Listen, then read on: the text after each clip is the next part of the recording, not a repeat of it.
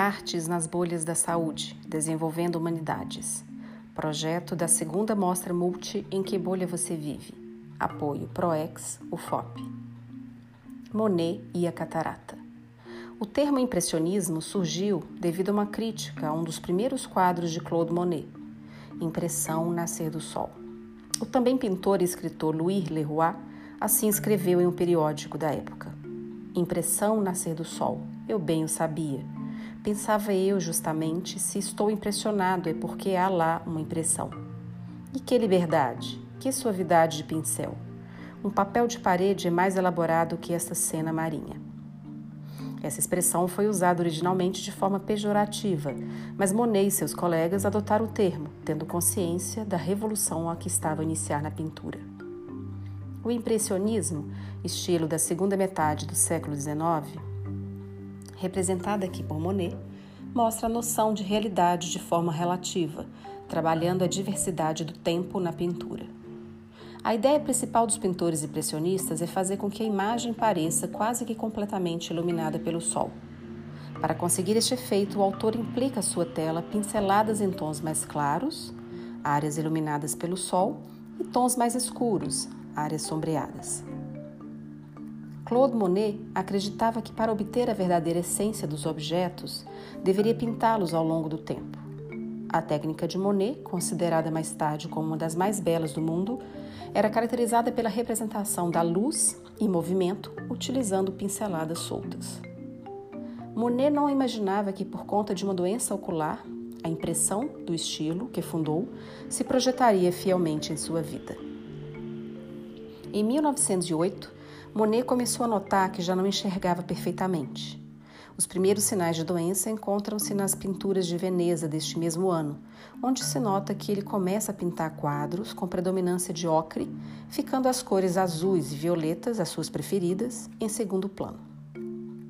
Após quatro anos, aos 72 anos de idade, Monet resolve procurar seus médicos, relatando problemas visuais que estavam acontecendo e então foi diagnosticado com catarata nuclear bilateral. A catarata é a causa mais comum de cegueira reversível no mundo. Pode ser entendida como a presença de uma opacidade do cristalino, podendo ser desde o nascimento ou que se desenvolva durante a vida, estando então associado ao envelhecimento.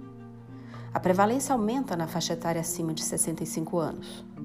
A catarata adquirida do tipo nuclear como a desenvolvida por Monet, é a mais associada à perda da diferenciação de cores nas fases iniciais. À medida que o cristalino vai se opacificando, a visão vai ficando lenta e progressivamente borrada, surgindo também uma perda da definição de letras e objetos. Com o tempo, o aumento da opacidade ocular vai agravando o borramento visual, e então o paciente passa a ter dificuldade na visão, tanto para perto quanto para longe.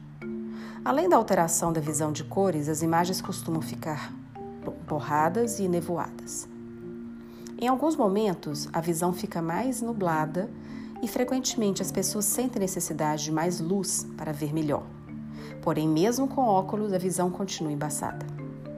A catarata atua como filtro, um filtro amarelo que reforça as cores suaves, como ocres e marrons, e que também impede a visualização de cores, como azuis e violetas.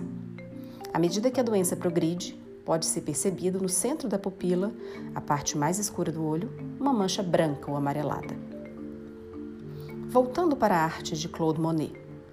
Ele sempre gostou de pintar ao ar livre, preferencialmente ao meio-dia, trazendo uma importante característica do impressionismo, que era a representação do efeito da luz sobre a natureza.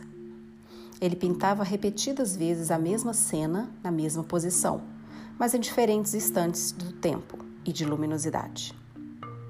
Em 1920, ocorreu uma piora significativa da sua visão, e Monet já não consegue distinguir os tons, mas continua a produzir. Encomenda uma paleta de cores de ordem regular, e nessa época ele só enxergava vultos e pintava as imagens que tinha na memória.